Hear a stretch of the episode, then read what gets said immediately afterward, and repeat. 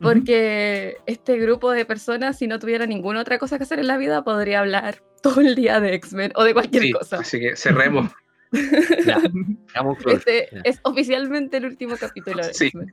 yo, creo que incluso podríamos partir diciendo que, aunque vamos a, reírnos un poquito de algunos tipos de X-Men, no, no apoyamos ni la discriminación. Ya, Iván, sorpréndenos, por favor. Aquí pone, el pone música de Oscar. Ya.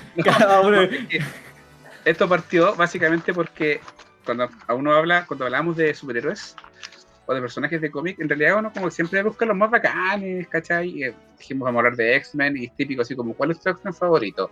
Magneto, porque igual, el poder de los claro. ¿cachai? Profesor Javier te puede borrar la mente, Jean Grey, Phoenix, Gambit, Wolverine.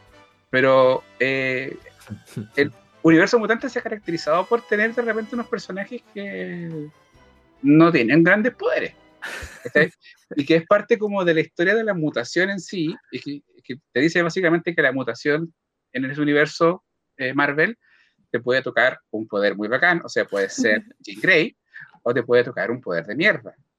Donde eres básicamente un tipo con una porquería de poder. Varios de esos han pasado por distintos grupos relacionados con X-Men, no por el grupo principal, que es como, son como los niños bonitos, sino que por X-Force, por New Mutants, por Excalibur, etcétera. Como que el poder que requiere la trama, ¿o no? Claro, pero y a veces, a veces básicamente porque los escritores andaban como voy a crear un personaje. Cabros, tengo una idea. Llegaban con un personaje de porquería y lo metían. Y después ya el, próximo escritor lo verá qué hace por eso. Yo hice un ranking, hice un ranking porque yo soy, mi tesis, de, aquí está una tesis de 300 páginas que yo escribí hoy día en la mañana la gente que está escuchando esto no está viendo que Iván está moviendo unos papeles. Las hojas son como seis. Pero. Por favor, haz el trailer de esto. Una tesis doctoral sobre mutaciones de mierda en los X. Me encanta el MM, mutaciones de mierda. No, en realidad es, es, un ranking, es que los lo, lo, pasé en Word porque si no se me van a olvidar. Em, entonces, bueno, la edad, ustedes saben. Eh, eh, son ocho, iban a ser diez, pero en realidad lo dejé en ocho, ¿no? Ustedes me pidieron cinco, pero no, no pude reducirlo a cinco. las tres menciones honrosas y después del Sí, las tres menciones honrosas y después el top five. La primera mención honrosa es para un personaje que tenía una mutación, que en realidad eh, después estuve investigando y es una condición que en algunas personas existe, de hecho. ¿ya? Pero obviamente este gallo tenía una mutación era como magnificada por, por un tema narrativo, mm. ¿ya? que se llamaba, no sé cómo traducirlo al español, se llama Wright, W-R-A-I-T-H, No sé, no sé cuál es la traducción de esa palabra. ¿Rabia? La he buscado, busqué, busqué y decía fantasma, pero no fantasma ghost, pero bueno, filo. Wright, Wright era un gallo que eh, podía, podía poner toda su piel transparente. La pura piel. La pura piel. ¿Para qué le servía eso como X-Men? No sé. Espérate. Salir en el video de Robbie, de Robbie Williams. Ese, ese, Claro, era como el, como ese que estamos dando la Entonces, el tipo iba como por la calle y cuando se ponía muy nervioso, se le gatillaba su mutación, se ponía transparente, entonces se veían todos los músculos, todo así. Podía trabajar de profesor de anatomía. El problema es que, claro, la gente lo veía en la calle y se le tiraban encima, le empezaban a pegar, el tipo la pasaba pésimo, pésimo. De hecho, eh, para el día M, que era el día este, este cuando Wanda borra los mutantes, eh, el tipo pierde sus poderes y creo que la última vez que aparece como mencionado en el cómic es cuando se le ve viviendo una vida de humano normal, entre comillas, feliz de la vida porque ya no se pone transparente y ya nadie le hace nada. ¿cachai? Era un tipo como los que hablamos delante que en realidad su mutación él la sufría. ¿Cachai? Eh, ¿A quién se le ocurrió eso? Trataron de hacerlo como que la mujer invisible, que ese campo de invisibilidad él podía como compartirlo, pero en realidad nunca le sacaron mucho más provecho que... Porque una mierda. Claro. pasaba mal todo el tiempo. Malísimo. Eh, hay una condición médica que parecía, pero este, este gallo era terrible. Ya, otra mención en rosa es para un mutante que se llama Magot. Magot significa, em, es como oruga, oruga. O larva. O larva, larva. Gracias. Gracias. ¿Cachai? Y era un, uno que apareció como final de los 90, eh, que era un mutante africano, un tipo negro, ¿no es cierto? Grande, oh, un personaje negro que tenía un poder de porquería porque básicamente su sistema digestivo eran dos larvas que eh, vivían en su estómago, en su guata. Gracias. Ahí se nos está mostrando, para los que no ven, por supuesto, fotos de las porquerías de las que estoy hablando. Eh, y, y la única forma Espérate, que él tenía... te- tengo que hacer una precisión que a mí me está, me está jodiendo la cabeza. Cuando decimos porquería de verdad es a nivel narrativo, no es que estas personas Sí, no sí, por favor, nada, no, por no, favor. no, no. Sí, es, es que es como Gracias. ¿qué estaban pensando los escritores. Por favor. Eso. Claro. ¿ya? Eh, eh, Maggot entonces tenía estas, estas larvas en su, en su abdomen, ¿no es cierto? Porque no tenía sistema digestivo, entonces las larvas tenían que salir a comer para que él se pudiera alimentar. Si las larvas no salían a comer, eh, que se llamaban, las larvas se llamaban ini mini, ini mini, tenían que salir a comer, ¿cachai? Y comían cualquier cosa, comían mesas, comían tierra, comían una piedra, comían, se comían a alguien, y cuando comían, Maggot como que absorbía los recuerdos y las cosas características de la que fuera que se comían las larvas. Oye, pero podría haber sido el mejor terapeuta de la vida. Y de hecho, Pero, pero se tiene que comer a los pacientes. no, porque se puede comer algo del paciente, por el pelo, qué sé yo. Y de hecho, buscando su imagen, encontré algo que dice, ¿por qué Mago no es el peor X-Men? No, sí, está listado entre los peores X-Men muchas veces.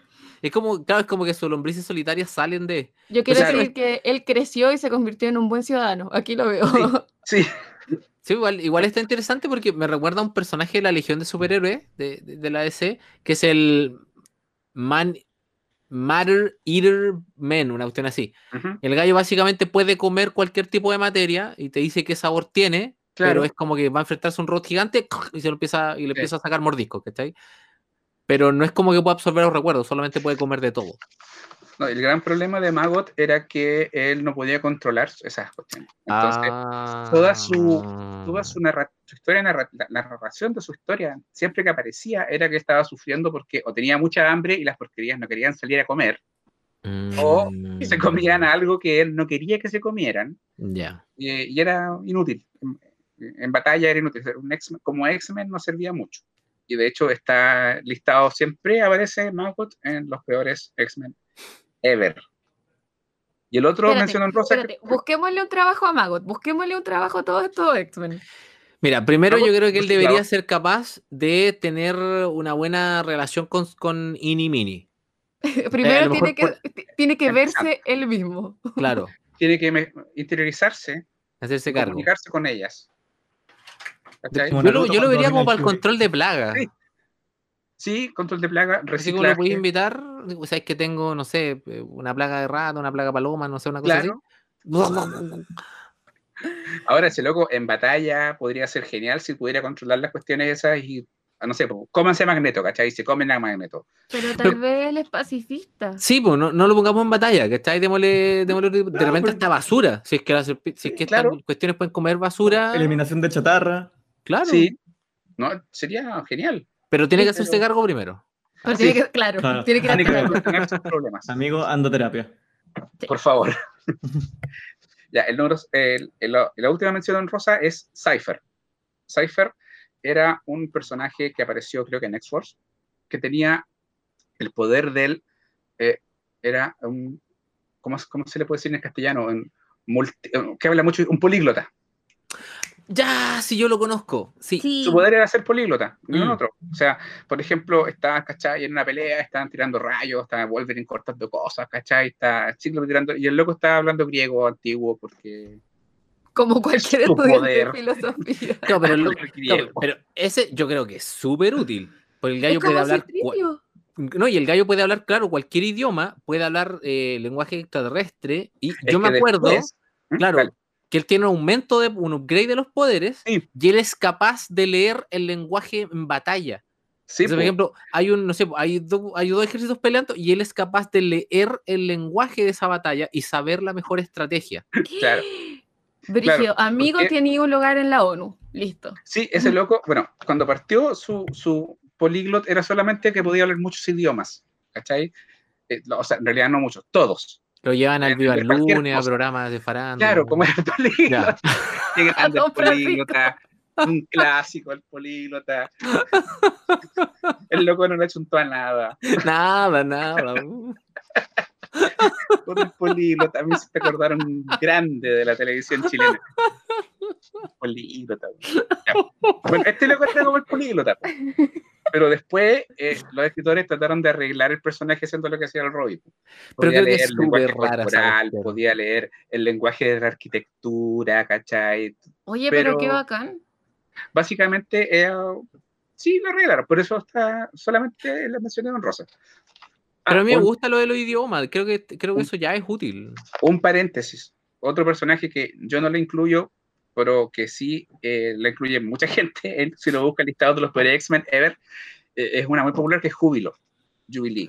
Júbilo es bacán. No La sé por qué le encuentran- tienen no sé por qué la encuentran pésima. ¿Sabéis por qué la gente no la quiere? Por la serie de los 90. El Sí. personaje, en el cómo la hicieron en la serie de los 90, le hicieron como esta, como, como que ahora chicas siempre se metían problemas, que siempre había que rescatarla, que siempre era impulsiva. Entonces a la gente como que no le gustó ese personaje. Pero Júbilo es un personaje muy bacán. Jubilee es bacán.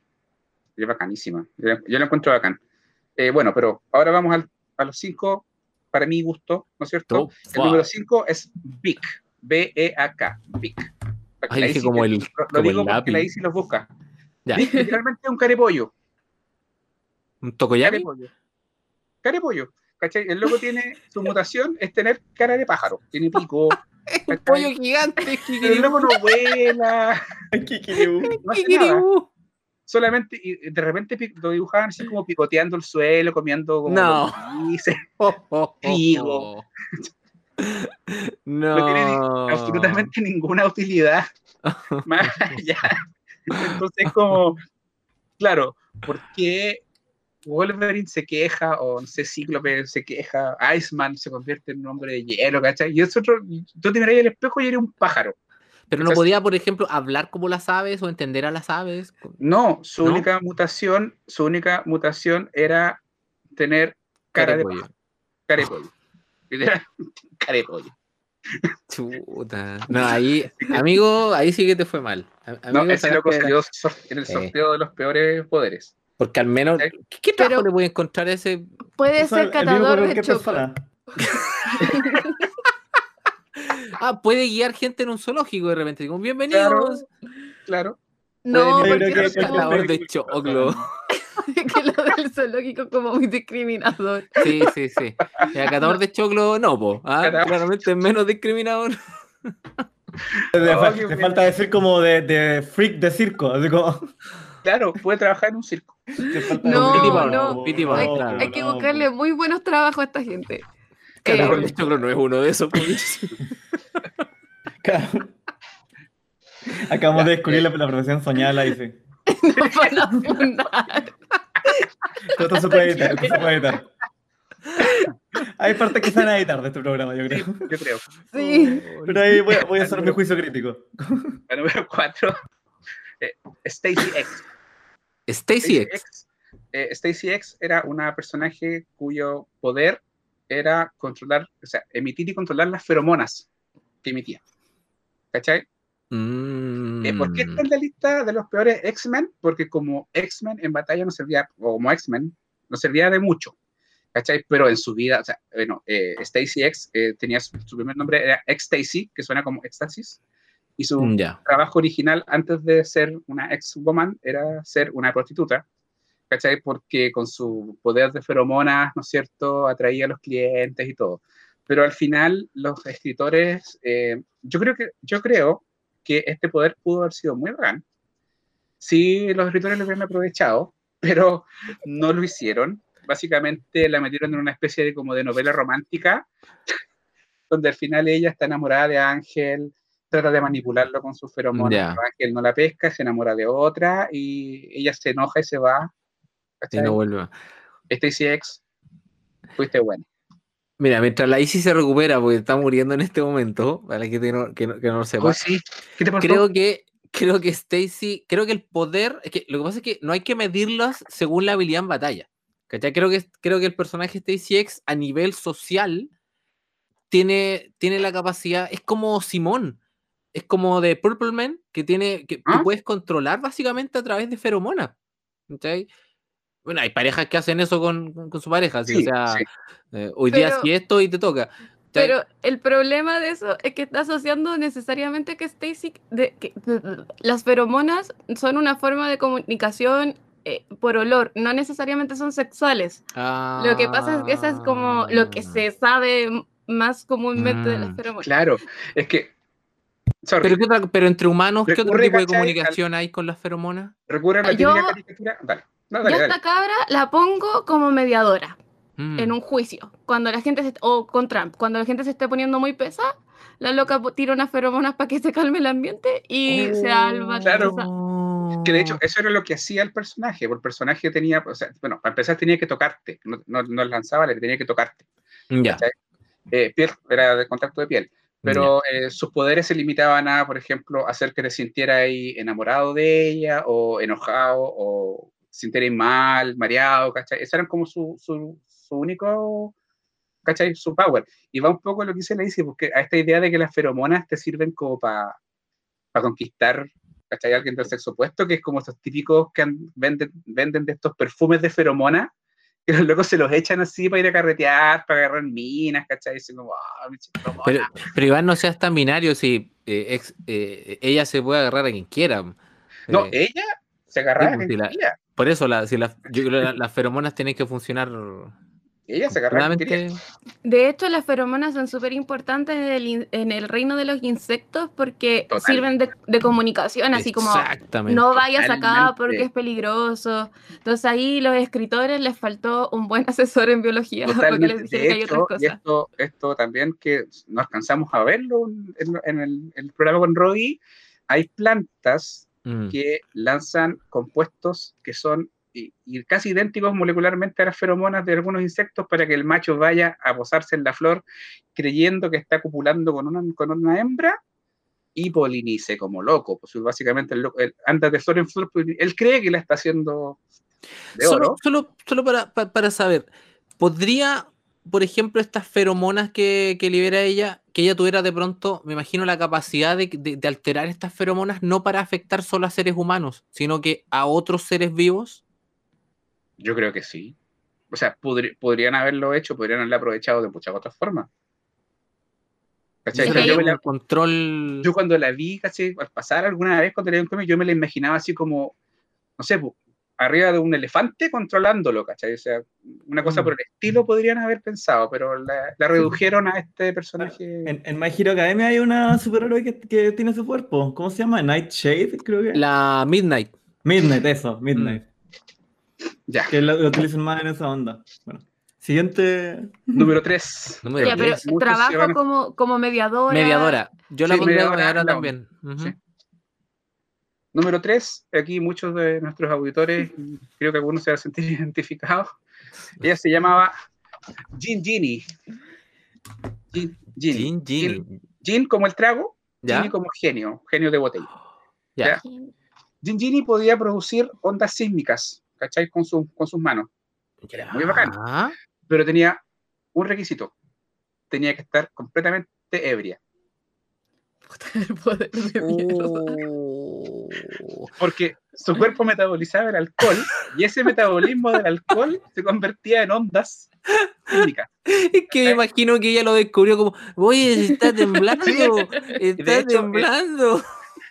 En batalla no la mina como curada, andaba ¿no? curada, dejaba la cagada porque se ponía. Ya, pero aquí yo tengo que defender a los locos de Marvel porque por lo menos en las cosas asiáticas siempre está el weón que pelea curado y que es un Sí. estilo de combate que el Sí, protagonista tiene que aprender. Claro, el Drunken Fist. Sí, verdad. No, acá Gin Ginny andaba siempre cosida y era con- peleaba. o sea, bueno, de hecho, un personaje que duró muy poco. Estaba en X-Force, creo, o no, no, en- o en una, no, en Ecstatic, que era como una Ya. variación, que eran como un grupo mutante que tenían como un reality show, una cuestión así. ¿Cachai? Ah, son los que Y generaron la, la Civil War. Los que partieron. Pero, no, Eso eran era- ¿no? No, pero era como la misma idea, pero, pero mutante, eran como asociados a X-Force. Y en una misión, van en una misión y tienen que rescatar a alguien, no me acuerdo a quién, y mueren casi todos en esa misión. De hecho, Gin Ginny aparece como en dos números, porque muere el tiro. Pero andaba todo el tiempo curada peleando con todo el mundo y el- las peleas, ¿cachai? Yo creo que Lee era chilena. Sí, Pero a ella la ponía en un centro de estudio de sismología, pues. Listo. Oh, oye, no- sí, O las cuestiones que ven, donde ven que los edificios de verdad sí, sobreviven al terremoto. sí. O sea, mira, yo creo que cualquier pega menos catadora de licores. Podrías ponerla también a dar charlas motivacionales y que ella diga, es que saben que si yo me curo, yo me curo, por eso aprendí a no hacerlo. Y ella comparte esa experiencia. cuando me curo, Claro. Sí, probar, sí. el- probar estructuralmente los edificios sería bueno, porque no sé, pues ya, probemos un, un grado, un 5, en escala Richter una cervecita, ¿cachai? Un, un vinito, un 6, un vodka. Claro, es que desgraciadamente hay personajes que hacen eso Claro, sin estar curada. Ah, Pero sí, hay un, hay un personaje que, que no es un mutante, o sea, es un mutante, pero es de Shield, no, no es de X-Men, que es la que Mm, era la mano derecha de, de Nick Fury. No, no, La- se No, llamará no es Earthquake. mutante, no es mutante. Sí sé cuál es. No me acuerdo el nombre del personaje, pero que también genera, genera ondas sísmicas con la. Y después anda como con unos guantes así gigantes, como para controlarlo. Sí. Qué qué divertido que, que ondas sísmicas. Onda- En verdad son ondas nomás, ¿no? O sea, como- O sea, bueno. Es que lo que pasa es que, mira, pero- las ondas sísmicas, tú tienes cuatro tipos de ondas sísmicas. Y ese también es el problema de, de que yo no sé cuáles son las que ella produce. Por ejemplo, tienes ondas que van eh, de costado, de un costado a otro, tienes ondas que van de atrás hacia adelante, tienes ondas que van de arriba hacia abajo, ya hay las ondas lo- L, las ondas S, las ondas P, respectivamente. Y, y es esa combinación de ondas las que van generando en, en sí el movimiento telúrico. Y se producen todas al mismo tiempo. Ah, todas. eso. Yo creo, Sí. no sé. Y A, a lo mejor cuando- dependía de lo que tomaba. Y cuando... y cuando un temblor se siente como más de una forma, porque típico que la gente dice, no, este Mm. temblor fue como bamboleante, es porque una de ellas Llega está primero. como cortando... Ah, ya. Claro, es que lo que pasa es que como depen- depende de la densidad del terreno, un tipo de onda viaja más rápido que otra. ¿Cachai? Pero todas tienen el mismo origen y no sé, pues si estás en un terreno muy rocoso, muy arenoso, hay algunas que se absorben, otras que se sienten hacia arriba y abajo. Por eso no todos los temblores se sienten tampoco iguales, como bien dijiste. Mm, Ya. Mm. ¿Lo ven? Ustedes por esto escuchan este podcast, por Sí, esa, sí. esta A eso vinimos. En el minuto 55 le dimos lo que quería. Va a quedar- Supongo yo creo que va a que quedar un poquito antes. O podemos darlo vuelta. No sé, eh, o ¿Qué, qué truco podemos hacer? Yep, yep, yep, yep, yep, yep, yep. Ya, el número dos, creo que lo veía conversando, se los mencioné, el guapo. El guapo. Eh, de hecho, eh, se llamaba, en, eh, su nombre estaba en español, el guapo, ¿cachai? El guapo. ¿Es así Su como el era- macho? Sí, pero el guapo. Su nombre era Robbie. Robbie, Robbie Rodríguez, ¿sí? Era otro Robbie. Ah, sí, otro rollo, porque este no es guapo. ¿ya? Y bueno, su poder era un, que él tenía una relación psíquica medio simbiótica con su skateboard. Sí. Se lo, ¿Verdad ese- que era Silver Surfer Penca? Silver ¿cómo? Surfer, Silver Pen- Surfer penca. Silver Ya, ahora, Surfer a cuenta. eh, Este igual era, era de Ecstatics, bueno, igual Ecstatics era como un grupo de personajes bien raros, que los escribieron así rarísimos, pero bueno, ¿ya? Y básicamente el guapo tenía esta, pero el, el, el skateboard tenía vida propia, entonces de repente el skateboard le pegaba al loco, así como pa, pa, pa. Eh, o si estaban separados mucho tiempo, el, el tipo se empezaba a sentir mal, y bueno, el momento culmine es que en una explosión, ¿no es cierto?, el guapo pierde sus piernas y el skate se vuelve parte de, de su cuerpo y pasa a cumplir la función de las piernas, le permite moverse, ¿no es cierto? Y él anda en su skate para todos lados. Porque yo he visto, mira, porque tengo, tengo que hacer la separación acá. Yo, tengo que hacer la separación acá porque había un juguete que era así, que era un mono con la tabla pegada, ya que lo vendían, y era como control remoto, ¿Ya? y que daba vueltitas y todo. Por otro lado, yo he visto gente que efectivamente, ya sea en película o en realidad, no tiene piernas y utiliza un skate. sí. Ahí, el, no sé, el teniente Dan como personaje lo, digamos que lo hace, pero hay gente que, no sé, pues en taller mecánico se, se mete con, con- con el skate para abajo y se mueve con el skate para todos lados y, y súper bien, ¿cachai? Pero de ahí a tener una relación simbiótica con... Era simbiótico. Dice, eso, el skate, si el skate le pegaba, eh, me decía una relación tóxica porque el skate le pegaba al loco. sí, era muy cuático. Mira, aquí viene una pregunta súper interesante, que también pasa en Los Increíbles. Cuando él todavía tenía pierna, ¿lo deberían dejar, por ejemplo, competir en una cuestión de skate? Como por ejemplo el niño de Opa. increíble, tiene derecho a participar Qué en buena una pregunta. carrera. Qué buena, Buena qué pregunta. buena pregunta. Así que en la parte de la sociedad era algo que, que se nos fue, deberíamos haber tocado. Bueno, Sí, otro podemos- capítulo entonces. No, pero yo creo que eso se soluciona fácil. Si en, en el mundo de los deportes hay categorías, como los pesos. Es que, ¿cachai? Que eso de las categorías también se mete con todo este tema de qué pasa con, con las personas transexuales, que no las Sí. dejan competir, por ejemplo, porque podrían tener una capacidad física distinta y tú ves que de repente hay, hay mujeres cis y hombres cis y la mujer le gana igual físicamente, Sí. Entonces, no, no sé Mira. qué tantas categorías. Acá hay un caso que, chuta, ¿será verdad o no? Por eso siempre que escuchen algo muy farandulero, revísenlo. Pero no ven que dicen que el Mike... mm, ¿Cuál es el, el nadador? Michael Phelps. Michael Phelps. Que Michael. creo que él tiene como una enzima que actúa un poco más rápido que la misma enzima que nosotros tenemos, que en términos concretos eso es una mutación, pues, ¿cachai? Entonces, eso impacta positivamente en su, En su desempeño. en su desempeño. ¿Cachai? Bueno, de Entonces, ¿cuál es la solución? ¿Lo ponía en una categoría solo? Claro. Es que pasaría también, por ejemplo, con los, con los corredores africanos, po, porque siempre se ha dicho que los africanos son más rápidos por la posición, no sé, porque la, la cadera tiene una- una construcción ligeramente distinta a la del hombre caucásico, el blanco. ¿Cachai? Entonces, yo no sé si eso será efectivo. Yo Que mira, siempre- yo lo que, lo yo lo que, escuchado. por ejemplo, si tú eh, a nivel de, de mecánica rotacional, por ejemplo, eh, lo único que determinaría la velocidad de una persona, implicando que todos tuviéramos la misma capacidad muscular, es el largo de la pierna. Si Ya. tú ves a Usain Bolt, Sí, es, gigante, Sí, ah, entonces tiene sentido, pero también sus músculos tienen que ser capaces de mover huesos más largos. ¿Cachai? Yo no sé si efectivamente él tenga una, una mutación o no, pero a mí se me hace, se me viene a la mente un periodos de transición Mm. periodos de transición, ¿cachai? Donde efectivamente, bueno, tendríamos que identificar todas las mutaciones, pero, pero deberían, a personas como Michael Phelps, ¿cachai? Que si, eso es, si es que eso es verdad, estarían compitiendo con una persona que no tiene esa mutación y eventualmente si tienes mil personas con esa mutación, puedes hacer una categoría nueva. Es que ahí lo curioso que Mm. viene es que a la larga las mutaciones son un proceso que ocurre de manera natural. Natural, o sea, es normal que ocurran mutaciones y eh, en parte explica toda la diversidad de personas. Mm. Sí, y aparte a esto le tenéis que ar- agregar el componente epigenético, que lo que Mm. ocurre es que no lo escuchamos tanto porque es novedoso en términos de ciencia, pues como que recién ahora nos estamos enfrentando acerca de la regulación epigenética y qué, pu- efectos puede tener en la vida. Mm. De hecho, ciertos tipos de trastornos del espectro autista no son genéticos de primera, primeramente y ocurren tan solo por un cambio epigenético. Mm. Entonces, es súper o sea, es súper complicado a la larga lo que uno define como mutación o no. Se tiene, a la larga se basa en un proceso estadístico de, ya, la mayor cantidad de población tiene este gen X. Entonces, una mutación es el gen X.1.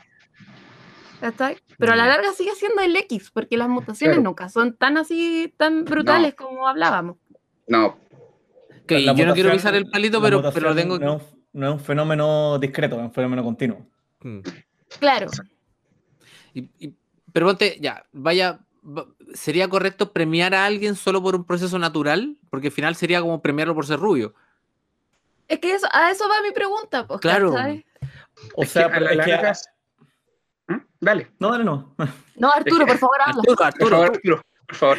Sí, no, es que yo, el, justo el, el semestre pasado estaba en un ramo de, de diversidad, como de...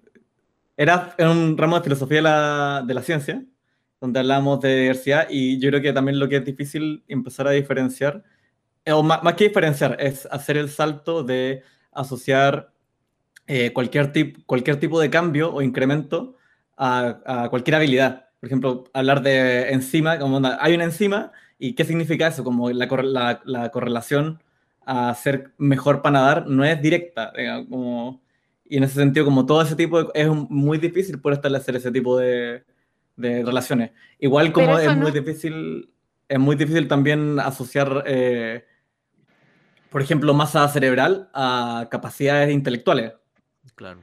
Pero es que eso no es tan así, porque la diferencia, o sea, yo creo que no es tan así, porque la, lo que pasa con una enzima es que una enzima va a afectar específicamente una ruta metabólica que ya está ampliamente descrita, ¿cachai? Tú ya sabís que la glucosa pasa a piruvato, de piruvato entra a la mitocondria, y la mitocondria luego entra al ciclo de Krebs y luego a la fosforilación oxidativa.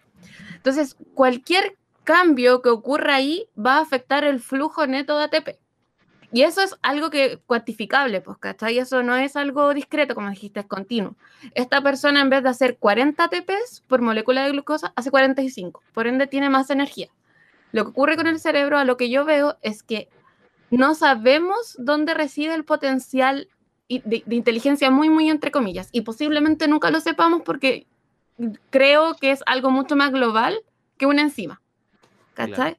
Pero de lo que voy yo es que el, el que haya más ATP no significa ni por si acaso que inmediatamente vaya a ser mejor para ningún deporte. pero tenéis más potencialidades, pues, y a la larga, ese es como el gran problema de X-Men, que todos son súper, como que todos tienen un potencial, pero claro, por la larga va que el individuo decida algo o no. Sí, en ese sentido tenéis razón. Pero de pronto son el, el mismo, el, las mismas, eh, el mismo deporte es una actividad donde se intenta eh, poner en la misma categoría a personas que son tremendamente diferentes y de pronto por ahí está el problema. O, por el contrario, por ahí también va lo, lo bueno, porque eh, estamos olvidando un componente del deporte que es mental. El deporte no es solo capacidad física, sino que también es que tú estés mentalmente preparado para todo el estrés que significa eso. Eh, entonces, eh, es súper complicado en la conversación en la que nos metimos. Sí, Sí, A, a mí en verdad lo que más me da miedo, quizás de todo lo que hemos estado hablando, quizás todo el último capítulo, es la pendiente resbaladiza de los, de los esencialismos biológicos. En el fondo de caer en la noción de que la posesión de una cierta categoría biológica significa en cualquier nivel eh, algo, no sé, funcional. Superioridad. Eh, o eh, ni siquiera superioridad, por ejemplo, que signifique necesariamente que tú tenías inherentemente a ti algún tipo de característica. Mm. No Es sé, que Más como allá, que- que la, más allá que la característica biológica de la que ya estamos hablando. ¿cachai? Como- es que eso, eso en eso, eh, y eso creo que uno tiene que hacer un, un poquito un mea culpa, los que, los que nos dedicamos a eso. Eh, en eso es re fácil caer. Y es re fácil caer porque eh, generalmente, bueno, los que estudiamos organismos, poblaciones y organismos vivos grandes, no a nivel molecular, eh, tendemos justamente a buscar eso. Tendemos a buscar la característica biológica que te explica algo. ¿Cachai? La característica biológica que te explica la distribución de una, de una especie de planta, que te explica el comportamiento de un animal. ¿Cachai? sí, Y Yo lo reducimos a eso. Y sacamos, y a veces cuando tratamos de explicar el, el- el- al, al ser humano desde ese punto de vista, nos vamos al biologicismo puro y nos olvidamos que el ser humano, nos guste o no, tiene un componente más complejo que acá arriba. ¿Cachai? Sí, yo creo que el, el mismo me, me da culpa del Iván porque a la larga, por ejemplo, yo trabajé mucho tiempo con células, entonces uno ve que una célula es mejor que otra porque tiene, no sé, pues la característica que estáis buscando. Entonces sí, pues de- tal vez eso es como un poco de sesgo de, de- de nuestra área, como, pero a la larga Claro. es lo que hacemos, pues como que reducimos todo un gen, esa es nuestra pega. El Estado me paga por, por reducir Claro. todo un gen. sí. Quizás tomarse un poquito, por algo parecido. lo que pienso es quizás tomarse un poquito más en serio la idea de que correlación no es causalidad. Entonces, claro, la posesión de una enzima, por ejemplo, no significa necesariamente que vaya a ser bueno para una para un deporte.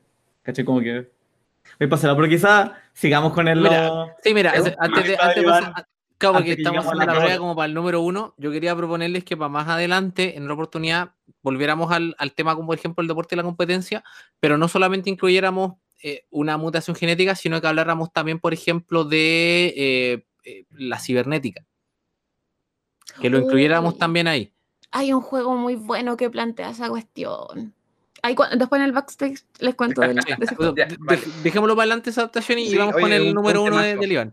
es un temazo y aparte, bueno, para cerrarlo, la parte, lo mío por lo menos, eh, es un temazo porque ha llevado muchas veces a intentar eh, categorizar a las personas a partir de características biológicas, dejando de lado, o incluso intentar interpretar cosas culturales desde el punto de vista de cómo nosotros clasificamos las cosas biológicas. ¿cachai? Y ahí entra ya el show de las razas, ¿cachai? Razas superiores, razas inferiores, etcétera. O sea, hay una cantidad de monstruosidades que se han hecho con, ese, con esa justificación. Entonces, yo creo que es un temazo para conversarlo. No, y ahí a la larga caemos como en la necesidad de tener marcos que surgen desde otras líneas de pensamiento, como desde la filosofía de la ciencia, de decir como, ya, definamos bien esto y luego nos vamos al laboratorio, porque si yo defino primero que una raza es cualquier persona de color distinto, ¿Mm? ¿cachai? Voy a tener infinitudes de razas y voy a poder justificar cualquier tontera que quiera hacer en base al color de pelo. Sí, bueno, Claro. de- yo tengo harta literatura que les puedo mandar porque, del tema de la competencia, de la competencia y, y las divisiones, clasificaciones, que va por el lado de filosofía de la ciencia. Es bien, es bien interesante. Súper. Ya, pero Ya. al número uno. El número uno, el número uno. Mira, el número uno en realidad eh, es menos es menos como divertido que los dos anteriores, pero es el número uno solo por la razón de que este personaje protagonizó una miniserie de cómics que se llamaba El peor X-Men ever, Worst X-Men ever. Se llamaba Bailey, Bailey, Bailey, no, Bailey, Bailey, como escupete, ¿Como Bailey el trago? Hoskins. Bailey Hoskins, ¿ya? Bailey Hoskins eh, hicieron una miniserie completa que se llamó El peor X-Men ever, ¿cachai? Y eh, estaba como situada en un universo, no en el universo principal de X-Men, en uno como medio alternativo, y era un cabro que un día descubre, ¿cachai? Hace un análisis genético y descubre que es mutante. Así, oh, bacán, soy mutante, porque eh, un cabro así que tenía un típico adolescente, ese, Es un Weasley.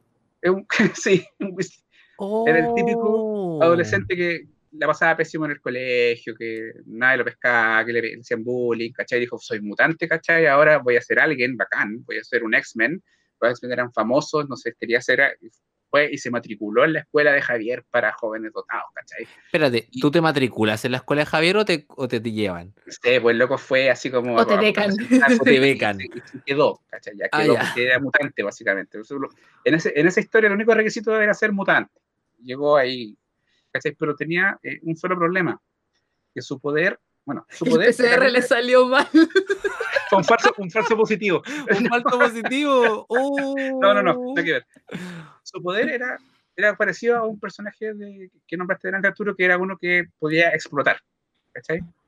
Eh, Como nitro, ¿o no? ya, pero el loco, eh, su poder mutante era explotar, pero podía explotar una sola vez, porque no tenía el poder de mantenerse vivo en la explosión Después ni de regenerar.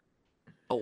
Entonces, básicamente iba a poder usar su poder una vez y se iba a morir. Podía Entonces- autosuicidarse, como dice Claro, esa persona por ahí. Entonces el loco se encuentra en situaciones súper cuáticas porque va a una batalla con los X-Men, ¿cachai? Y él no puede hacer nada porque no tiene ningún poder que pueda usar. Oh. Entonces está Wolverine, ¿cachai? Matando gente, Cíclope tirando rayos. Y el loco está ahí como... ah, Una foto que mostró Lacey, que los, chi- los que nos están escuchando no la van a ver, pero es un dibujo de Bailey Hoskins corriendo como asustado, tratando de esconderse. Eso era él, ¿cachai? Y se da cuenta que en realidad es el peor X-Men. Y después hay una parte donde es como un banquete, de una, como una gran reunión de X-Men con una cena. Y está la mesa de los peores X-Men del, de- del mundo. Y él está en esa mesa con Maggot, que fue otro que les nombré antes, y compadres más. ¿Cachai? Oye, bueno, pero no ahí a- eh, el descriterio de Javier de mandar a ese cabrón chico Sí, a la pelea. Claro, porque ahí. eso, eso es como parte de la historia de que lo mandan a la batalla con... Lo quiere hacer madurar, no sé, pero. Después lo mandan con X-Force, lo mandan con todos los grupos, ¿cachai? A pelear y el loco no puede hacer nada porque es totalmente inútil como ex, como mutante. Espérate, ¿cómo se Ah, llama? como ¿Cómo se llama el cabrón? Bailey, Bailey Ya. Hoskins. Bailey, yo te hablo a ti. Eso no es culpa tuya. Eso es culpa de Javier. Amigo, vete Javier de ahí y podéis triunfar en lo que queráis. Sí. Yo te digo, Hunting. Porque al menos-. Bueno, Al, No al menos no a- trabajo podría. Es una persona que se ve que, que no tiene ninguna cosa como, como al tacto, visual, pareciera que pudiera trabajar en cualquier cosa. Ya, No, sé, no sé ahora si la explosión es, por ejemplo, si él se vuelve inestable, tiene algún, algún episodio de ansiedad, podría explotar, o él tiene No, que estar voluntad. completamente consciente que va a explotar. a voluntad. Pero por eso, si por Pero ejemplo, momento en que él quiera, explota. no, pero ponte así que le estén pegando y él diga así, no, no, no quiero morir, pa, y explota. No, no, no, ¿No? no. Él cuando, Ah. cuando, porque se ve sometido a estrés, se caga de miedo en las batallas, está entre medio de toda la mocha y nada, luego se Ah. hace bolita, se esconde. Y bueno, no voy a spoilear porque en el fondo, en qué circunstancia termina usando su poder, pero la miniserie es sobre entretenida. Por algo Eh, tiene un final la miniserie. Y efectivamente, pero efectivamente es el peor X-Men ever. Bailey, tú puedes ser lo que quieras. sí. Bailey, te Desde acá del cuarto elemento te mandamos toda nuestra energía. Tú puedes ser lo que tú quieras. Un apañe. Si quieres ser una bomba, dale. Pero sal de ese grupo tóxico. Ahí los tóxicos son los Deja a. Javier, déjalo. Deja de ¿Sabéis- ami- amigo, date cuenta. ¿Sabéis dónde me lo imagino a él? Eh, me lo imagino como, como un jugador de póker. ah, eh, bueno para el bluff, ¿cachai? Así como, compadre, es que si yo no gano, exploto. Exploto. ¿cachai? Y acá tengo mi certificado de la Academia Soy- de Javier para jóvenes superdotados ¿Pero que cómo? dice que yo voy a explotar. Pero ¿cómo sabía cuál era su poder mutante si nunca había explotado? Porque buena pregunta. ¿Cómo No suena sé, un árbol cuando cae y no hay nadie? Acabo de hacer un Senkoan aquí. ¿cachai? que los PCR que hace Hank McCoy son bacanes y te dicen que tú eres mutante y qué poder tienes. Cierto. Cierto, cierto. O no sé, pues Javier te lee la mente. Siempre yo no me acuerdo de la explicas, de cómo te explican eso, pero porque él no sabe su poder hasta que va a la escuela de Javier y se da cuenta que porque él quería ser un X-Men. O sea, bacán. Claro, porque yo me doy cuenta que voy a poder ser un X-Men, Voy, Pero pues, claro. ¿Sabéis que acá a los escritores de X-Men les faltó algo? Les faltó ser más visionarios como fueron en, en Avatar. Porque en Avatar tú tenés personajes que no son X-Men, entre comillas, que no, no son maestros, pero que son súper útiles, pues como Suki, como Sokka, ¿cachai? Entonces les faltó como, porque si a la larga están hablando de que el problema de los X-Men es que son temidos y odiados y son separados de la sociedad, lo lógico es que las sociedades se integren. Mm. Pero la integración depende de que los dos grupos participen, pues, ¿cachai? Entonces, podría, Javier, escúchame, te estoy hablando a ti.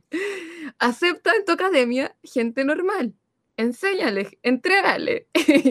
y luego van a ejercer violencia todos juntos para aprender el arte de la Claro, comunicación. por ejemplo, a este cabro podrían haberlo, no sé, si es que lo van a tirar en combate, entrénenlo en combate por último, pásenlo Claro, un, claro, no sé, algo. igual la premisa de la miniserie, la premisa de la miniserie era esa, ¿cachai? Que el personaje, eh, la situación que fue, llegaba a ser tragicómico, este personaje que era mutante, que su sueño era ser un X-Men, que por fin estaba cumpliendo su sueño de estar en una batalla al lado de Wolverine, de Cíclope, de Tormenta, y está cagado de susto y no podía hacer nada, porque no tenía...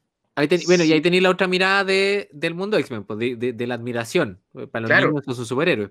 Claro, eh, eso eran lo máximo, o sea, la aspiración para él era ser un Pobre X-Men. De hecho, la, la, eso sería una súper buena forma de integración dentro del mundo X-Men. Como que a la larga vendáis a los X-Men como, como paladines dentro de, de su área, ¿cachai? Claro, así como, únete a nosotros. Claro, onda, Tormenta va a África y ayuda a, no sé, a, hace llover en una región, que de hecho es lo que hacen en, en Avengers vs. X-Men. Mm. Como te interesa el medio ambiente, únete a los X-Men. Claro, el problema era que Tormenta siempre que hacía llover en una región, en otra región causaba una sequía, po. Sí, pero, Claro. pero esos son problemas técnicos. Son detalles, pues Iván. No estás pensando en la cuarta dimensión. No, Sí. Ah, Igual te falta, te falta, pero te- tenéis que cachar que hay cosas que... La X-Force es eso, quedarse callado con las cosas feas. Sí. O sea, entonces podríamos decir que la mejor, por ejemplo, que el mejor trabajo que podría tener eh, este ¿Bailey? ¿Bailey? sería como una especie de, de embajador incluso. Sí, Así como el chico normal que tiene la oportunidad y que efectivamente es mutante, porque ahí va a haber gente, yo creo, que va a decir, oye, eh, eso es mentira que él tiene ese poder. claro, claro. y, y ahí va a salir Hank con el PCR. No, Claro. no es mentira. Claro. Después va- le van a decir al profesor Javier que suelte los mails, todo ese tipo de, de cosas por si acaso está falsificando los PCR de mutantes, El pero profesor imagínate. no va a querer. El profesor no va a querer, Vamos a hacer una acusación constitucional contra Claro. el profesor Javier. Pero por ahí, pero claro, pero Bailey sí tiene potencial para ser un Sí. tremendo embajador entre, entre humanos y, y- y mutantes. Claro, Sí, pues y a la larga Bailey. decir que podemos vivir todos juntos en sociedad, pues y a la larga ese es el gran problema de los X-Men, pues que siempre se, se asocian a la violencia. Ujú, ujú. Cuando, Ujú. y como que esos momentos súper lindos que ocurren existen solo entre mutantes, pues solo entre el, el círculo interior. Y esos son Sí. los mismos que deberían mostrarle a la gente, loco, nosotros somos iguales a ustedes, vamos al baño, tenemos familia, tenemos amigos, queremos a la larga lo mejor. Es un buen punto. Súper. Oye, oh, perdón. Oye, Iván, eh, felicitaciones por esta selección. Ah, Creo que estuvo gracias. tremenda. Es para servirles. Sí, mansa pega, mansa pega. Sí. Ni tanto, pero.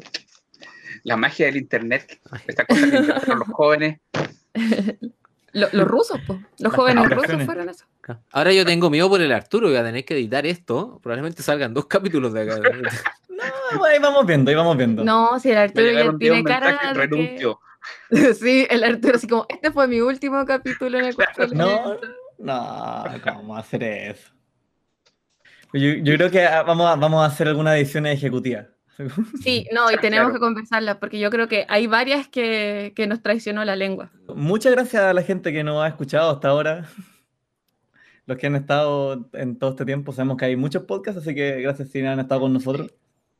Gracias. Y, y creo que el mensaje final de todo es que aceptémonos y seamos, Como somos. o sea, aceptémonos como somos y que todos somos valiosos.